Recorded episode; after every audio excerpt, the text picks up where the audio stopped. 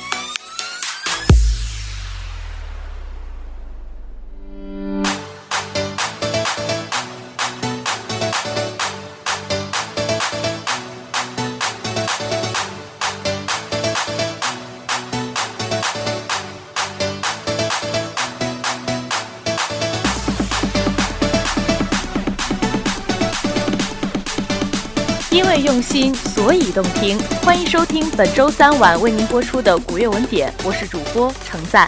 我是主播白开元。我们科大之声的喜马拉雅 FM 和播客频道也已经上线了，大家可以搜索辽宁科技大学科大之声，对我们的节目进行订阅，就可以随时随地听到我们最新鲜的节目了。是的，大家有什么意见和建议的话，也可以在下方对我们的节目进行评论，我们会积极和大家进行互动交流，期待大家的参与。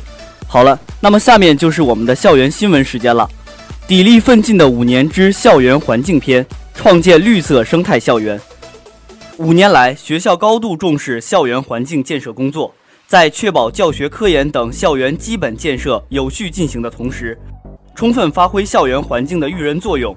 学校十分注重将传统特色与现代理念相结合，始终坚持安全、稳定、质量、高效、效益的工作方针，不断加大对校园环境软硬件设施的建设力度，取得了喜人成绩。学校已成为环境优美、功能齐全、气势恢宏、风格现代的绿色大学。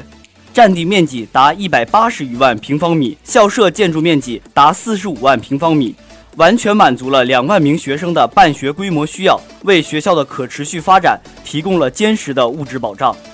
学校荣获国家级节约型公共机构示范单位，被鞍山市政府授予森林型校园。校美资源研究中心工程项目获辽宁省优质主题结构工程。校餐饮中心绿荫餐厅被鞍山市授予餐饮服务食品安全示范店。大力发展校园基本建设，学校将校园基本建设摆在非常重要的位置，严格按照学校“十二五”和“十三五”校园基本建设规划，加大经费投入，为教学、科研、人才培养等提供强有力的物质保障。学校严格按照国家施工标准，确保绿色、安全、高质量、高标准，努力为师生创造健康舒适的工作、学习、生活环境。五年来，新建工程建设中心达两万六千平方米，改造实验室达一万一千平方米，完成老旧基础设施改造一百一十余项，极大地改善了学生学习实训和教师教学科研条件。建成外国专家公寓、留学生公寓、研究生公寓、学生公寓六舍和八舍，总面积达四万多平方米，为专家学者和中外学生提供更为安心舒适的学习住宿条件。与企业合作新建羽毛球馆、网球馆一万八千八百平方米。大大改善了体育教学环境，实施道路及绿化工程建设十五万两千五百平方米，建设基础设施进一步完善。在校园建设、管理、使用等环节，学校统筹考虑，使校园的使用功能更加完善。学校构建资产管理体制和制度体制，创新资源配置机制，提升了资源使用效率。例如，建设资产统筹管理平台，实现各类资产管理数据的集中整合，全面实施资产成本核算和有偿使用，逐步建立了资产使用考核评论机制，建设基础实验教学平台，健全了实验室管理体制及运行机制，建设全校性的仪器设施共享系统，促进教学实验室的充分开放与共享。通过建设数字化校园，不断提升学校信息化水平。在增加图书馆图书藏量的同时，结合学科建设需求，建设数字化图书馆，建设开放共享的数字化管理系统，大大促进了教学、科研和管理资源的共享。努力构建节约型生态校园，学校十分重视节约型生态校园建设，不仅视其为自身发展需要，更视为培养合格人才、提高学生综合素质和履行高校社会责任的需要。五年来，学校积极采取各项措施，确立节约意识，建设节约文化，制定相关规章制度，整合相关资源，实施技术改造等，全力推进节约型生态校园建设工作。二零一四年，学校申报省级节约型公共机构示范单位，学校领导给予高度重视，成立创建工作领导小组，全面指导部署创建工作。广泛发动全体教职员工认真学习《公共机构节能条例》及相关规定，普及节能技术常识，提高节能意识。通过开展一强化、二倡导、三改造、四精简活动，全面调动全校师生积极性、主动性和自觉性，全面打造节约型校园。二零一五年，学校喜获国家级节约型公共机构示范单位荣誉称号。五年来，学校积极组织节能学习培训，及时传达国家及省市节能减排工作精神。通过校园网、手机短信、微信等宣传平台宣传节能小常识，开展“地球熄灯一小时”、环保工艺品展示、绿植兑换、井盖环保涂鸦等一系列喜闻乐见的活动，宣传节能环保、促进生态文明建设的重要性。学校积极倡导光盘行动。努力减少舌尖上的浪费，制定文明用餐公约，设置节约粮食、文明就餐提醒标识，开展“天地良心，真实莫食，谁知盘中餐，粒粒皆辛苦”等主题活动，营造食堂用餐节约氛围，对全校师生进行潜移默化的教育引导。如今，提升节约意识，倡导绿色消费已成为广大师生员工的广泛共识。学校积极整合资源。对照明系统、用水系统、垃圾分类等全面实施改造，水电能源使用更加科学合理，大幅降低了水电能源消耗，有效防止了垃圾无序倾倒和二次污染。以绿色建筑为标准，学校先后将校内所有公寓外墙加装隔热阻燃外墙保温层，对工程训练中心大楼采用了国内先进的整体隔热保温外墙。在保证窗墙比的前提下，尽量降低楼内与外界的热交换。学校精简公车用油，实行公务车辆集中管理和科学调度，切实降低运行成本。精简办公用品，加强办公耗材使用管理，不采购高耗能办公用品。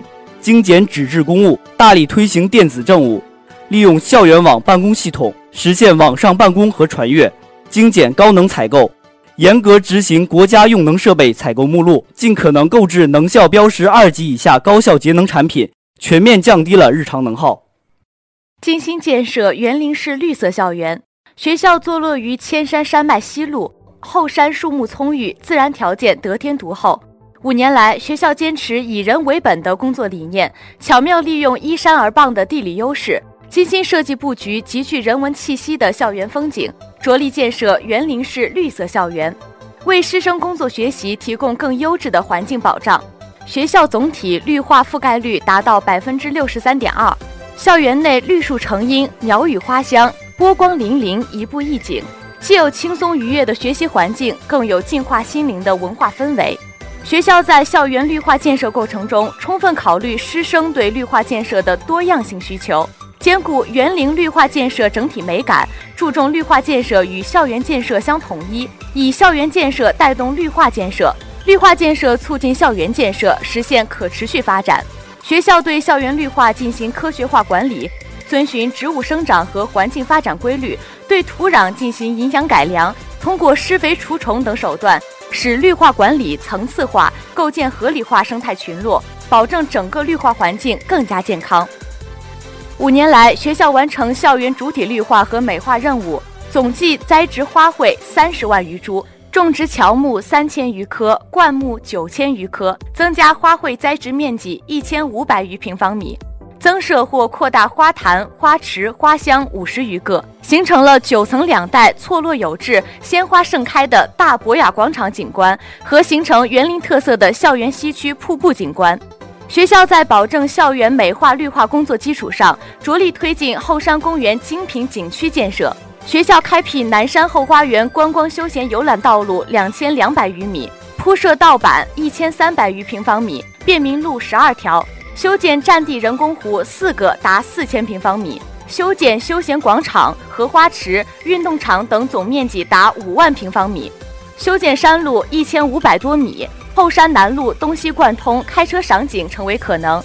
学校引进校友资金七十余万和民营企业家资金二百六十万元，在后山分别建设。鸽子塔、西湖、凉亭、健身器材、广场灯、音响、微型喷水池、茅草凉亭等景观和休闲场所。如今，学校已经形成四季见绿色、三季闻花香的绿色生态园林式校园景观，不仅让全校师生员工由衷赞叹校园之美，还吸引了大量游客休闲采风。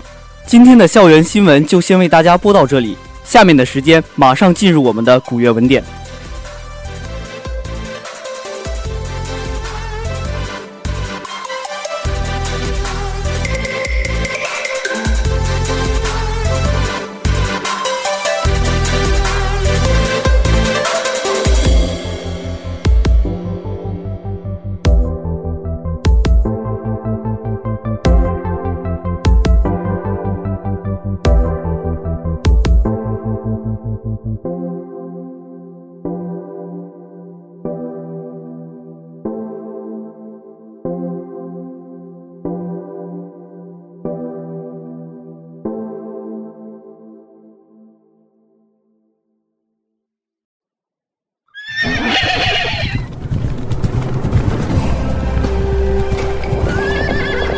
宝塔凌云，一日江山无边清净；金灯戴月，十方世界何等悠闲呢？弹一曲瑶琴，流泉声响；捉一局残棋，烂柯山旁；写一篇书法，晋堂以上；画一幅山水，卧有残阳。春来百花齐开放，夏至荷花满池塘，秋后菊花金钱样，冬至腊梅带雪霜。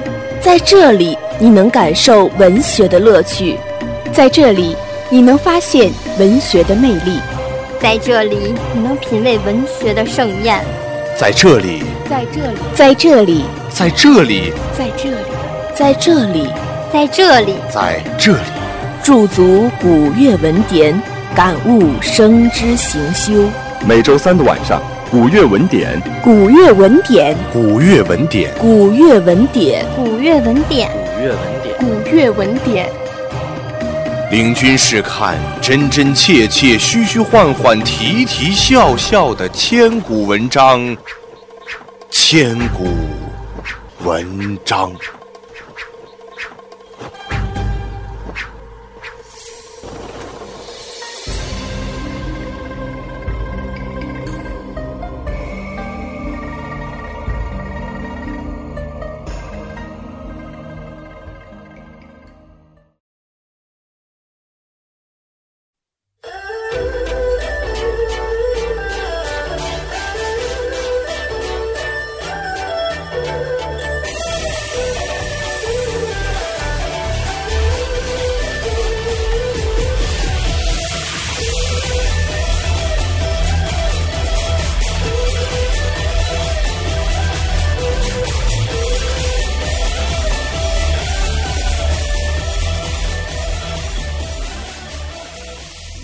大家好，欢迎收听本期的经典回顾，我是主播王成坤，我是主播石岩。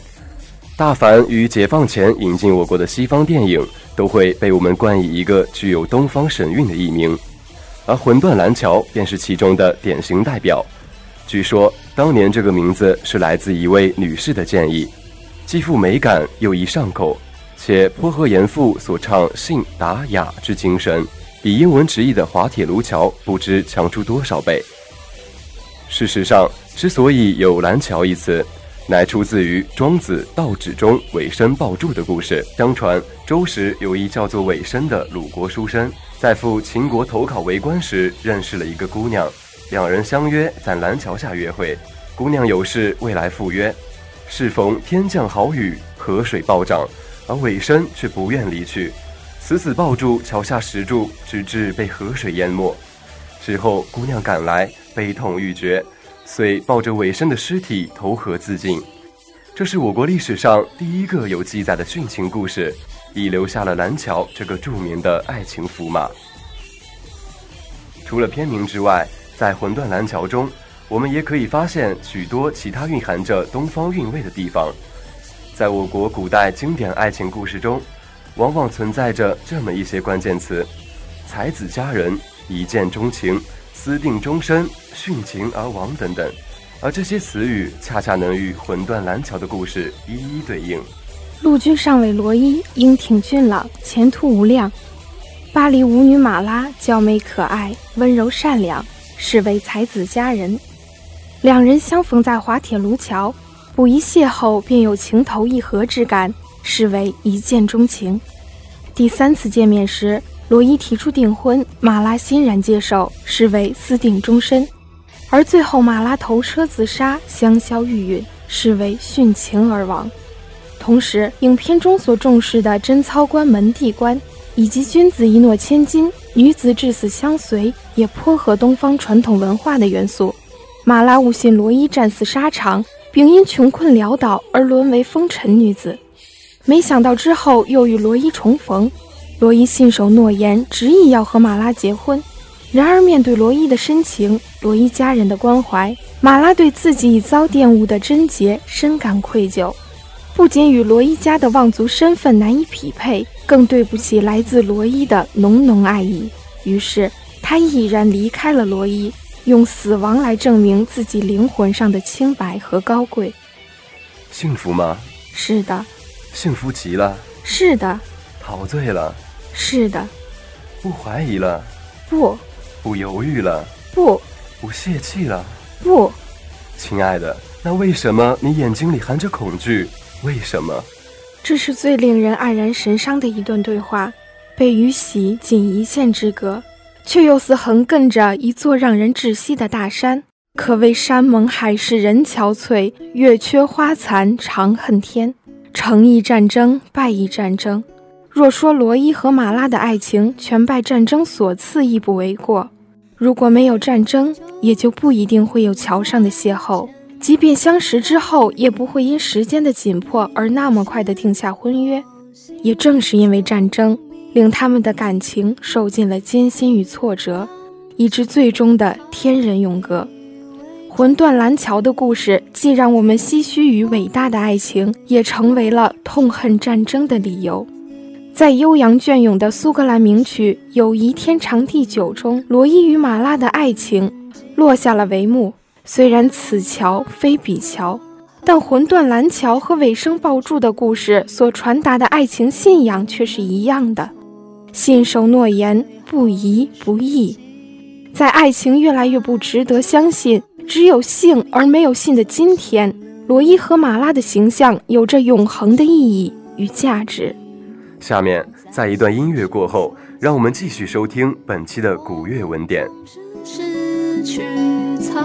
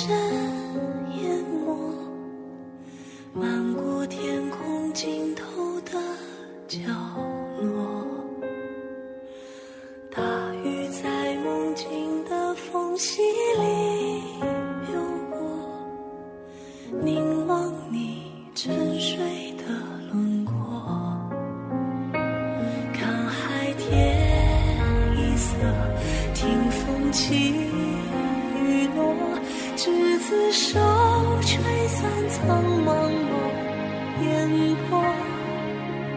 大雨的翅膀已经太辽阔，我松开时间的手。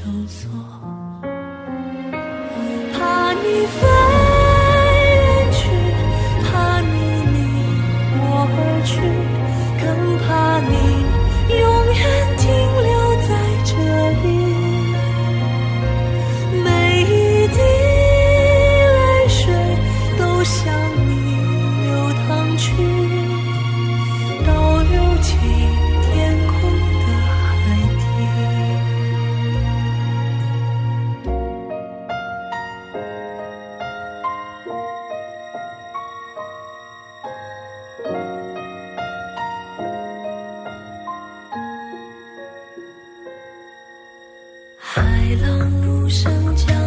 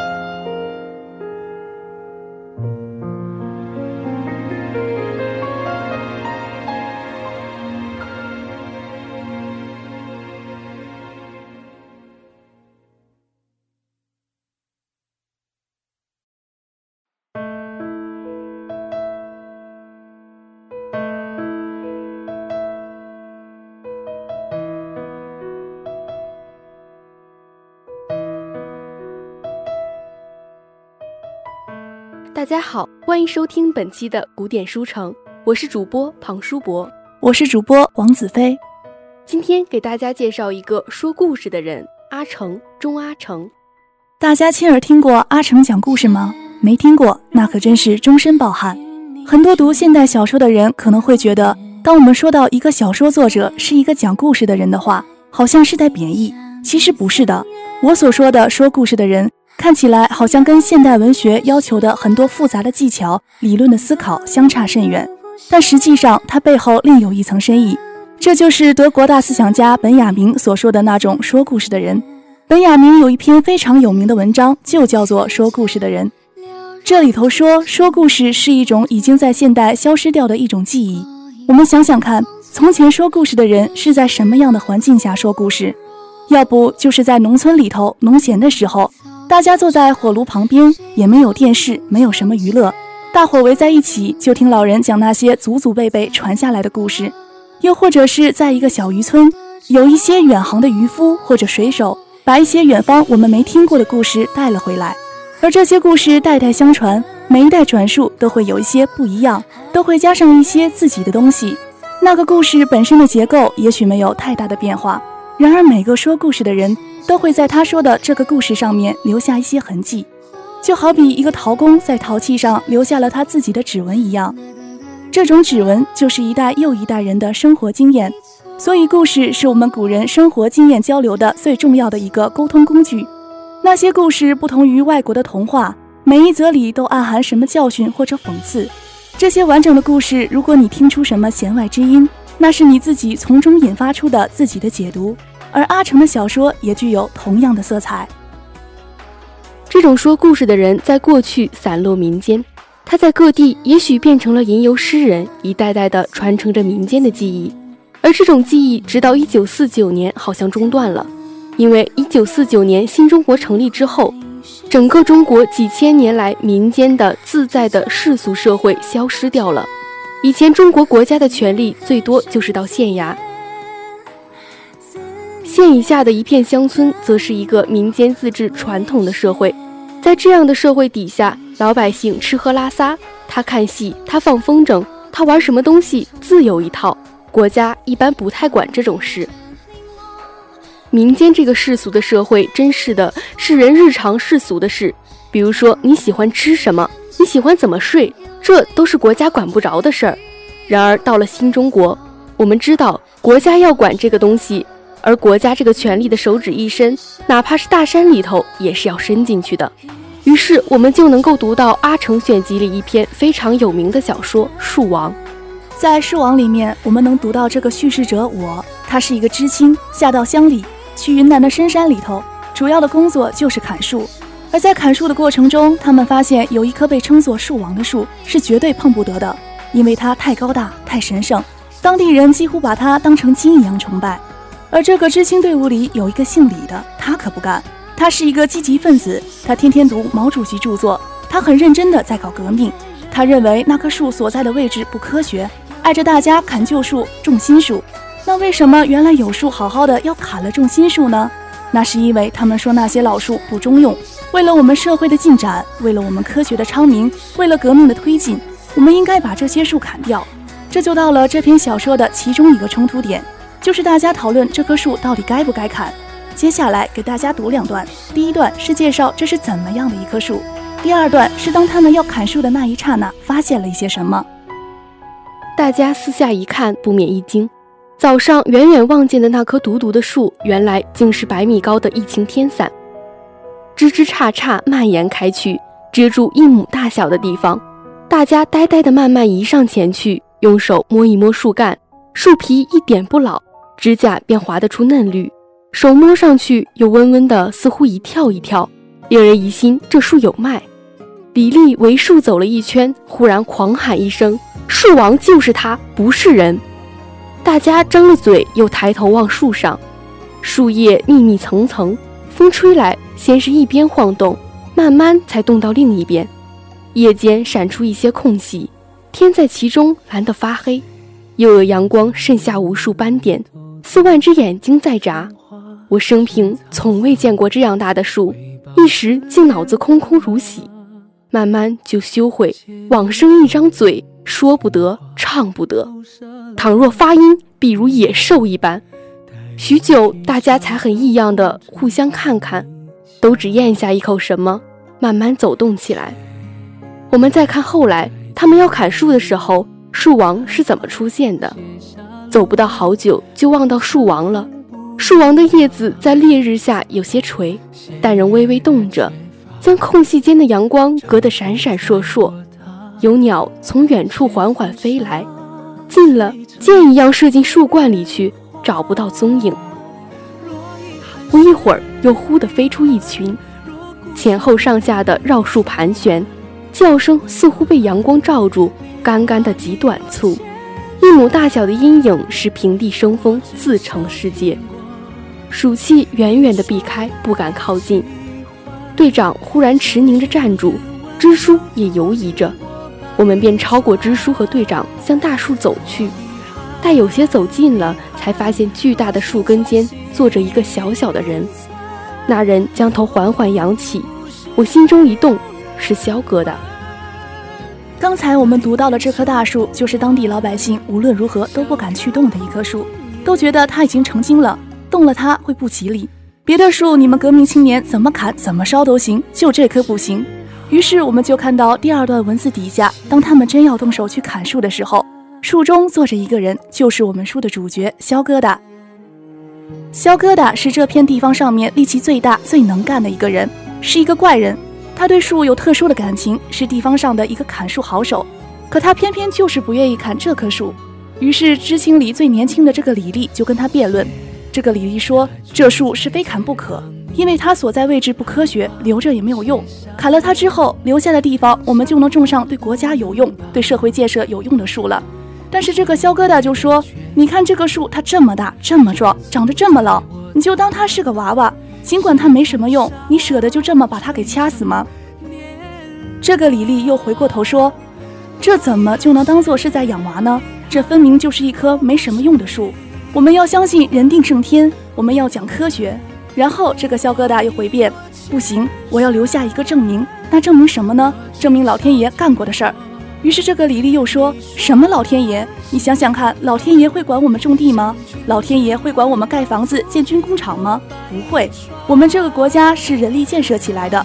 你那个什么老天爷，我们人定胜天就能把它克服了。”终于，这一帮革命小将还是花了四天将树王砍倒，之后烧山。